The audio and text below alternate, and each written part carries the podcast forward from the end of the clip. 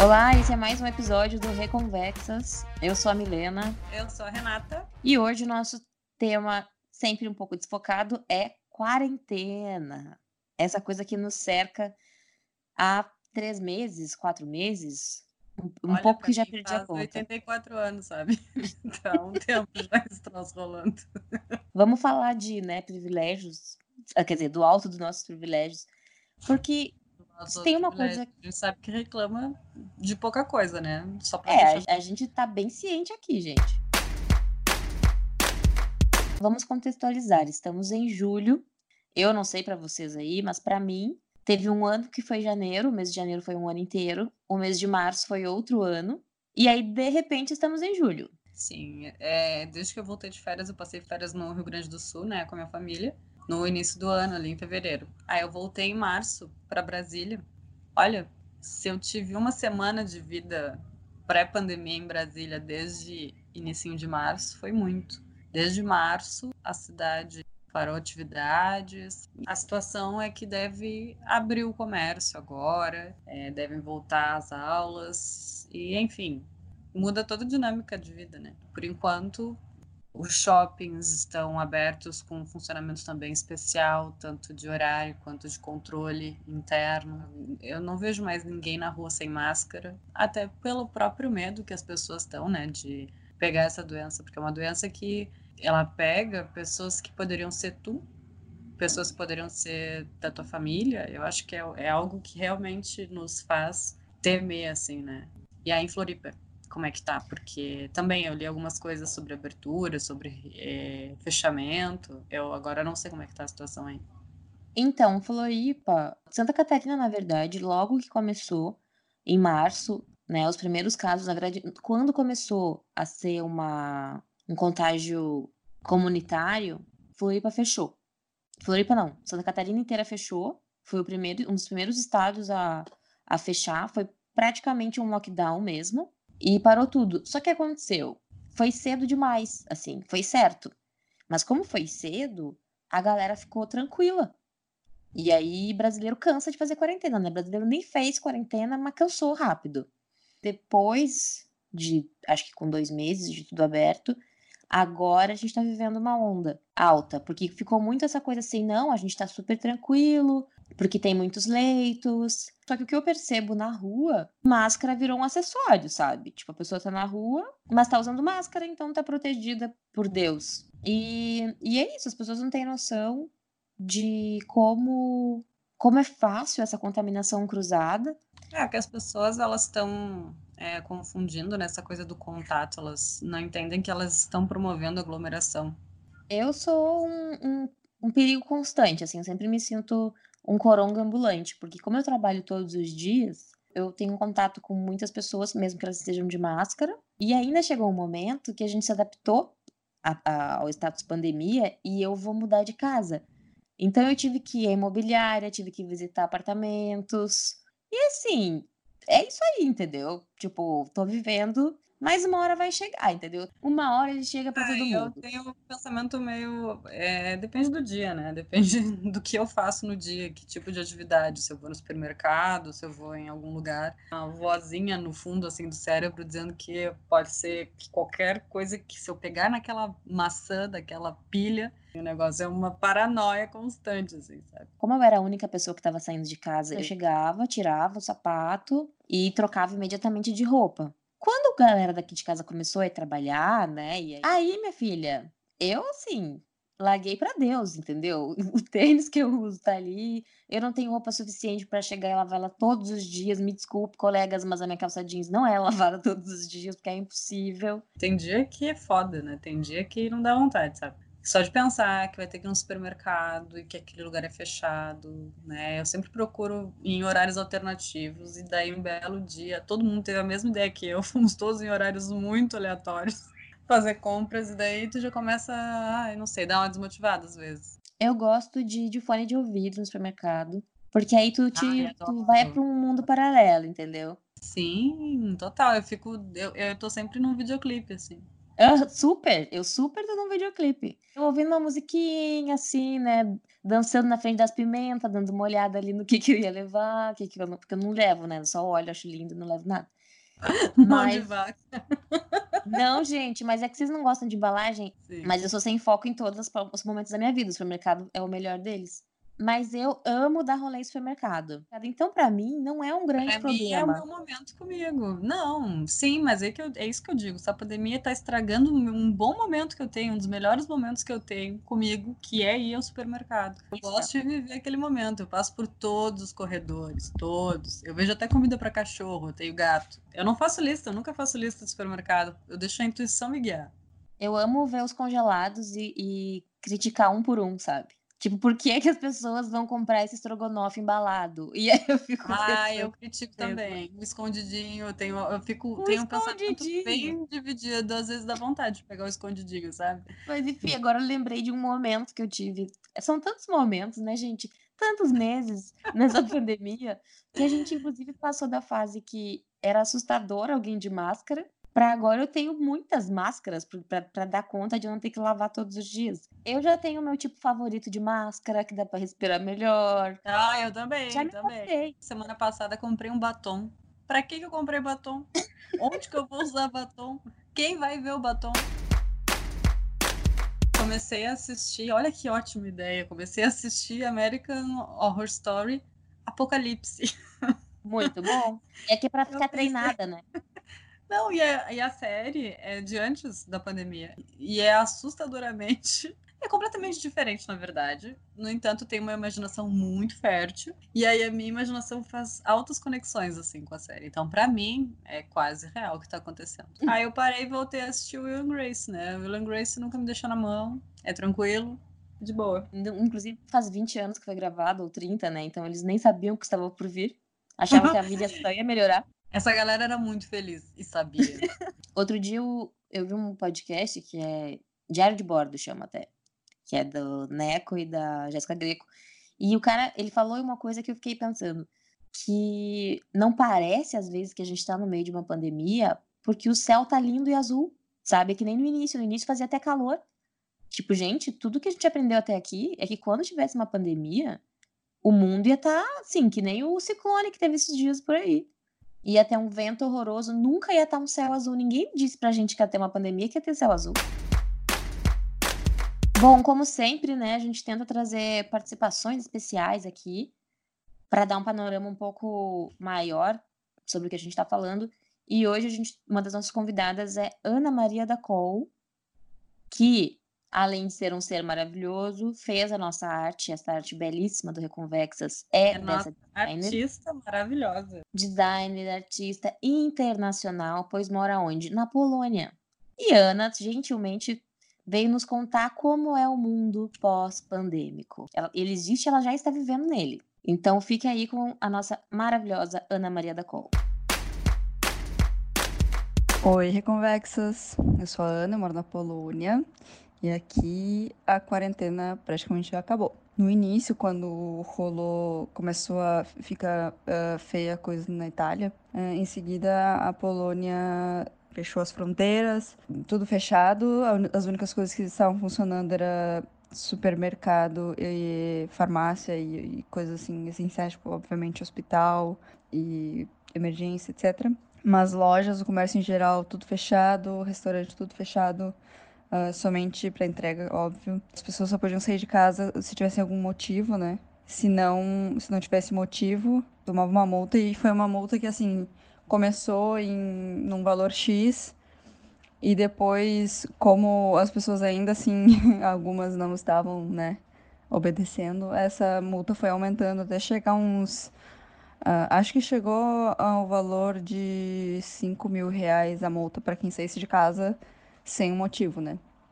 E dentre os motivos que poderia sair de casa era, por exemplo, para fazer compras, para ir no, na farmácia. Outra coisa que eles proibiram era jovens menores de 18 anos eh, de estarem na rua desacompanhado dos pais. Então, isso ajudou para não. Porque no início tinha muita aglomeração de jovem, né?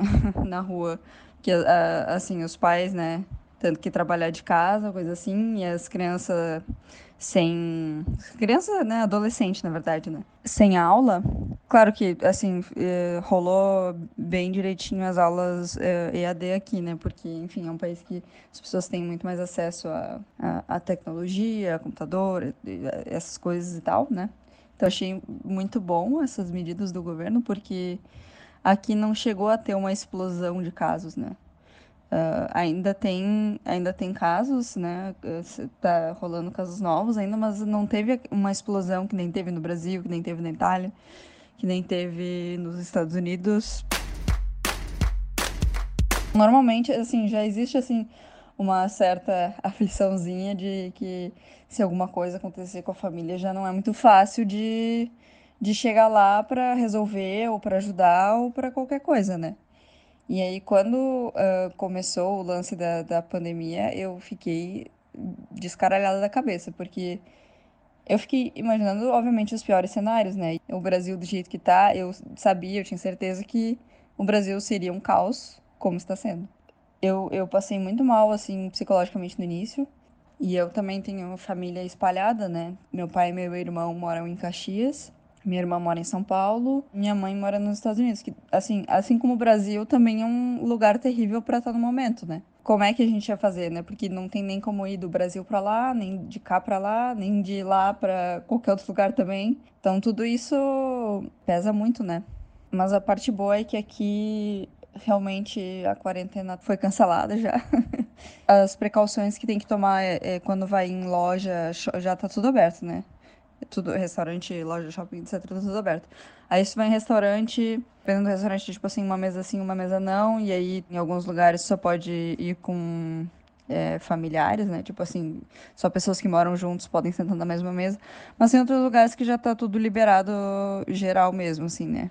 Mas, claro, todos os lugares têm álcool gel para todo mundo usar. E um detalhe engraçado aqui: tem vários lugares que eles começaram a botar vodka para as pessoas é, higienizar as mãos, porque em algum momento começou a acabar o álcool gel, né? E aqui tem umas vodkas bem alcoólicas. Só que é muito foda, porque tu tá entrando numa loja e tu coloca o negócio na mão e aí tu fica fedendo a cachaça, sabe? É, é chato um pouco. Mas pelo menos, claro, tem a limpeza, né? Pra, pra entrar em shopping, por exemplo, em, pra fazer compras, etc., tem que usar máscara. Pra andar de transporte público, tem que usar máscara. Mas para andar na rua, por exemplo, em geral, não precisa mais usar máscara, né? Então, essa semana, por exemplo, eu consegui ir beber com as minhas amigas num bar aqui. Foi muito maravilhoso, porque fazia muito tempo que a gente não é, sentava, se encontrava assim para conversar de verdade e, e tomar aquela cerveja e sentir que a vida é normal e ver pessoas na rua e tal.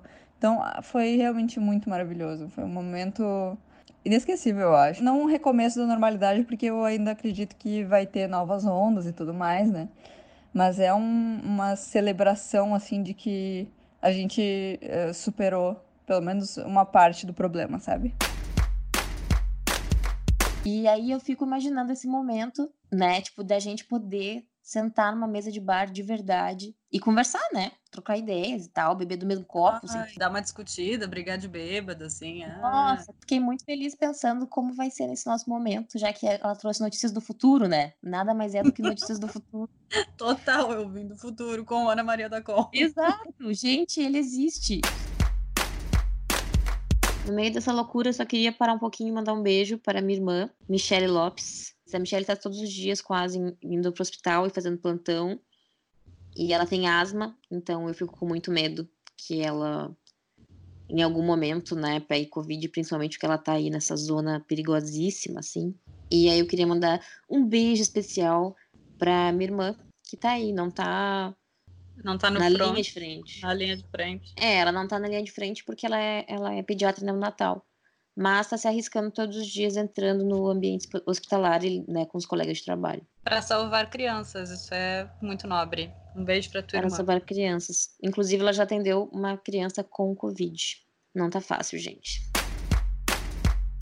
Eu chamei uma grande amiga minha, Alana Colares, a Lana é brasileira, mas ela é uma pessoa que mora no Uruguai já há um bom tempo, já há alguns anos que ela mora lá. A Lana é artista visual, ela é designer gráfico. E hoje ela atua também como diretora de operações de uma agência de publicidade e comunicação lá em Montevidéu. É, no dia 13 de março surgiu o primeiro caso aqui. É, nesse dia tudo fechou. Final de semana a gente já, já montou toda a operação da agência, que a gente trabalha é, para todo mundo ficar home office. A gente não sabia até quando a gente ia ficar home office, então foi uma decisão para cuidar das pessoas, não foram todas as agências que tomaram essa decisão nesse mesmo fim de semana. Mas aí o governo também, os pontos positivos do governo do Uruguai é que eles tomaram as decisões muito rápidas. Então, na sexta-feira, no 13 de março, já de noite, eles pediram para toda a população ficar dentro de casa, para ninguém sair.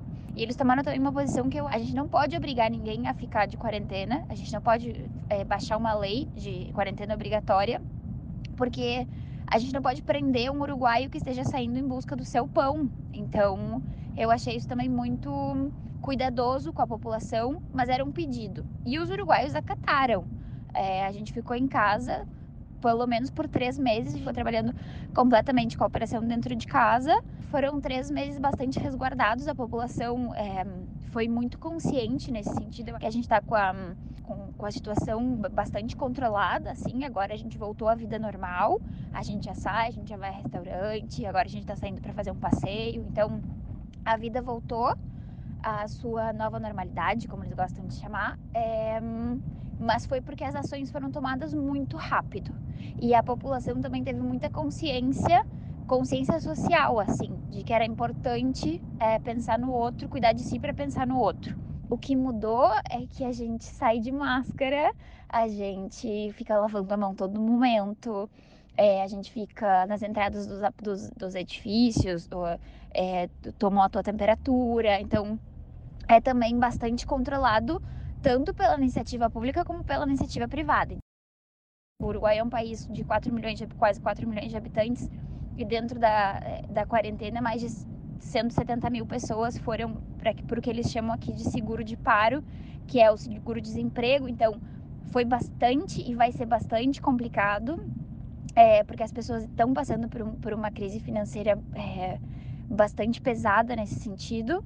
É, mas lá na pessoa, assim, é, me colocando numa bolha, é, a quarentena foi também um momento de de reflexão e de, e de valorização, assim, de, de, de valorizar a nossa casa, valorizar nosso conforto, valorizar que a gente tinha toda a infraestrutura suficiente para para viver de uma forma confortável e até dentro de toda a loucura poder desfrutar disso, sabe? Ter a consciência de que a gente é muito privilegiado como é, cidadãos, a gente fez todos os esforços que estavam ao nosso alcance. Acho que a, a quarentena foi para mim é, um antes e depois nisso, assim, de, de observar e agradecer muito todo o tempo, tudo que a gente tinha e todo o privilégio que a gente tinha de poder passar a quarentena assim.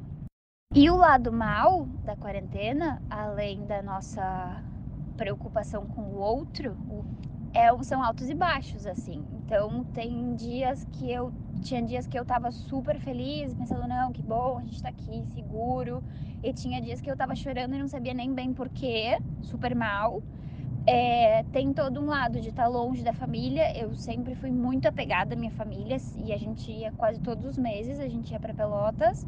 No dia que eles anunciaram que a fronteira estava fechada, foi um pânico geral, assim. É, e a tecnologia é muito boa nisso, de poder é, deixar a gente mais próximo e de eu poder estar tá falando com a minha mãe todo tempo. Mas eu sofro muito de não poder ir ver a minha família. É, meu pai e minha mãe também são um grupo de risco, então eu fico desesperada nesse sentido. E, e tem os altos e baixos, assim. E no mesmo dia eu posso estar, tipo, rindo, chorando, rindo, chorando, rindo, chorando. E sempre que eu falo com as pessoas, eu sinto que as pessoas estão passando pela mesma situação. É, voltando pro trabalho como tá sendo, eu nunca imaginei que fosse ser tão emocionante é, chegar e olhar as pessoas olho no olho. É, a gente se acostumou muito rápido com o home office 100%. Lembro de chegar e aí a gente tá a média temperatura, entra com toda máscara e tudo. E eu olhei pra recepcionista, a gente ficou se olhando assim, e a gente, ai, vamos se abraçar, vamos. E aí a gente se abraçou E foi um momento muito emocionante de voltar, as, voltar a olhar as pessoas olho no olho. É, porque também o ser humano é feito para viver em, em, comunidade, né? A gente não é feito para viver só, é, a gente é sociável, é a nossa natureza, então é muito é muito emocionante essa volta a, a viver em sociedade essa volta a poder sentir a vibração do corpo do outro, né? Eu acho que a gente muito ouve falar as pessoas com uma dúvida recorrente de como as coisas vão ser depois da pandemia, se as coisas vão mudar, se a gente vai renascer como uma linda sociedade que, sei lá, o mundo vai voltar a funcionar. E aí eu queria saber um pouco o que, tu acha disso. Eu, sinceramente, já achei no início que ia ter mudanças incríveis, mas hoje eu acho que não, sabe? Eu acho que vai continuar tudo igual. Pois é, eu já passei por esse período de achar que nossa sociedade toda mudaria. Uma vez que a gente se adapta a isso, isso deixa de ser assustador e voltar ao que era antes é muito mais fácil. Eu já tive vários, várias ideias, né? Os meus pais, os dois, é, são grupo de risco, os dois moram super longe, Brasília e Rio Grande do Sul tem um país, né? Então, para mim, o meu maior medo era, era e é em relação a eles, e não em relação a mim. Eu me contento em estar longe, é, pensando que eles estão se cuidando, pensando no bem deles, né? Mas dá uma afliçãozinha não saber quando é que tu vai poder ver essas pessoas de novo, né? De uma forma segura. Isso é o que mais eu é o que mais me deixa reflexiva, né? Quando que eu vou ver as pessoas de novo? Minha filhada nasceu, tenho uma avó de 91 anos, né? Eu tento ser otimista, né? Tento pensar que vai, vai, acabar isso tudo, vamos voltar ao que éramos, vamos voltar ao que era a vida e bola para frente, sabe?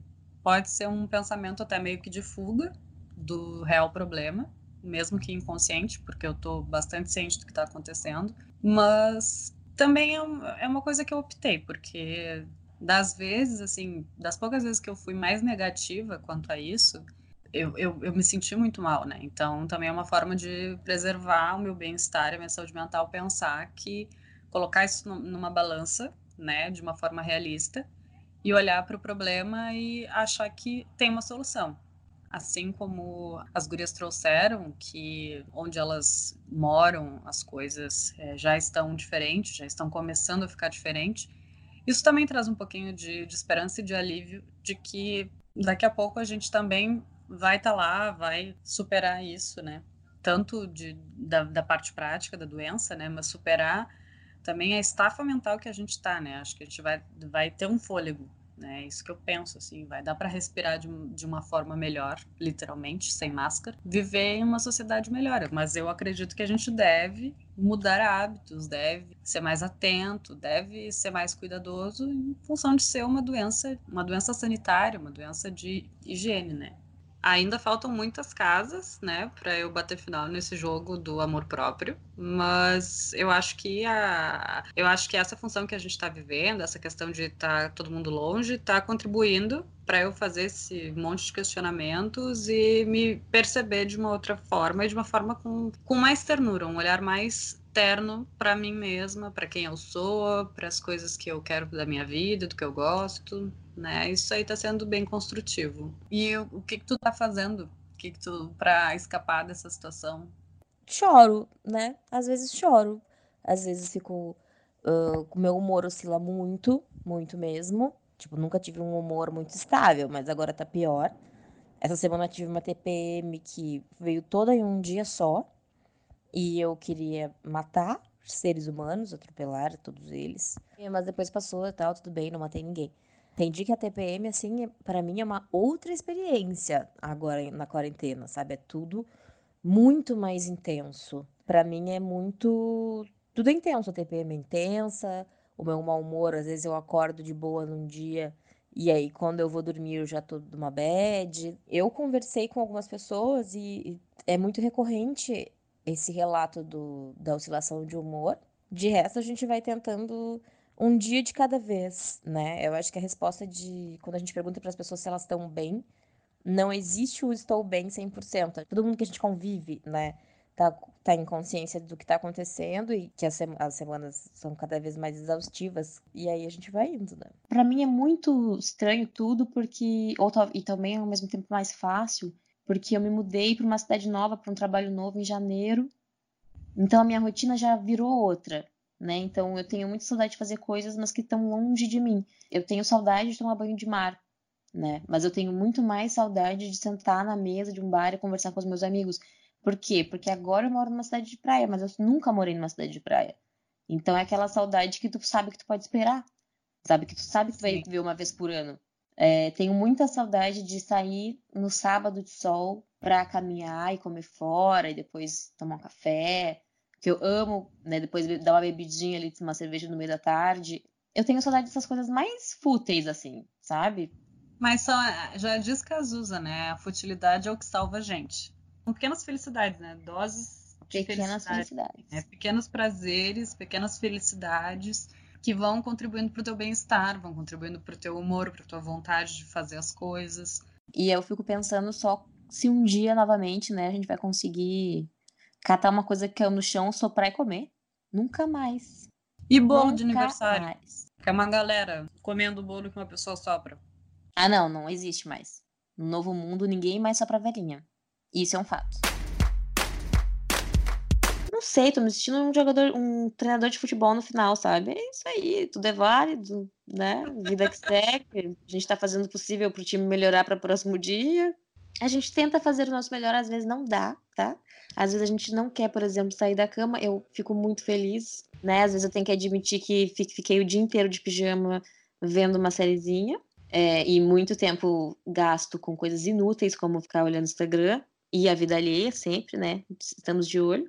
Não sei, mas eu, assim, admiro vocês que estão aí fora fazendo aulas, exercícios, fazendo uns pão bonito, umas coalhadas secas. Tenho links para quem quiser com as melhores receitas a gente, eu acho que tudo que as pessoas estão falando é o que eu sinto, assim, de que os dias se arrastam, mas os meses voam. É isso que eu tô sentindo muito. E aí tu não sabe, a gente já veio para aqui, né? Cada dia é um dia diferente. Apesar de todos serem muito parecidos, a cabeça da gente vai girando, né? Também, eu tô nessa, né? Não, não tenho nada muito definido de rotina e ao mesmo tempo tento criar uma rotina, porque para mim é importante me ater a horários, assim. Tentar tirar o pijama é importante, porque o pijama pode ser um gatilho para uma situação mais de, de inércia, de sensação de inércia, né? De não ter feito nada o dia todo e para mim a sensação de não ter feito nada o dia todo é muito terrível e às vezes a gente dá uma maquiada na coisa, troca roupa e já muda um pouco o humor, né? É meio bizarro como a, gente está muito associado a isso, né? Nosso mundo é, é material, né? Não adianta. Tem que se dar um desconto, né? Não é sempre que a gente vai ser produtivo, não é sempre que a gente vai querer ser produtivo e tá tudo bem. É, eu acho que a gente sempre tem que achar um caminho do meio, né, para tudo para quase tudo. Eu acho que não é um problema quando tu não consegue fazer nada, mas também é um problema se isso né, vira uma rotina, o, o não fazer absolutamente nada, porque é isso, para tu tentar manter a tua mente o mais possível. Eu acho que é isso, eu acho que é toma um banho quentinho, né? Se faz um, um carinho assim na autoestima, você deixa relaxar um pouquinho, né? A gente tá precisando relaxar, tá todo mundo muito cansado. A gente tem que relaxar, se energizar, fazer um chazinho, tomar um banho de ervas, né? Que eu tô, ando bem da natureza. Mística. Ando bem, ando bem mística e tem me feito bem. Muito obrigada por terem nos ouvido até aqui. Obrigada, as gurias, a Ana e a Lana, pelos seus depoimentos. E é isso, a gente se fala na próxima semana. Não esquece de visitar a gente ali no Instagram, reconvexas.podcast. Dá um conferes ali no nosso conteúdo. E até semana que vem. Meu nome é Renata. Até lá. É isso aí, acabou por hoje, né? Como diria aquela música terrível do Jota Quest, dias melhores para sempre. Quem sabe a gente vai chegar lá. Segue a gente no Instagram, que a gente tem vários conteúdos lá bem legais também para vocês darem uma olhada e curtida. E também tem trechos do podcast, que é para dar uma incentivada para sua amiguinha começar a ouvir. É isso aí, a gente volta na próxima semana com mais um assunto aleatório decidido de última hora e com a Renata com 30 anos. Ai, que momento e muitos hiperlinks.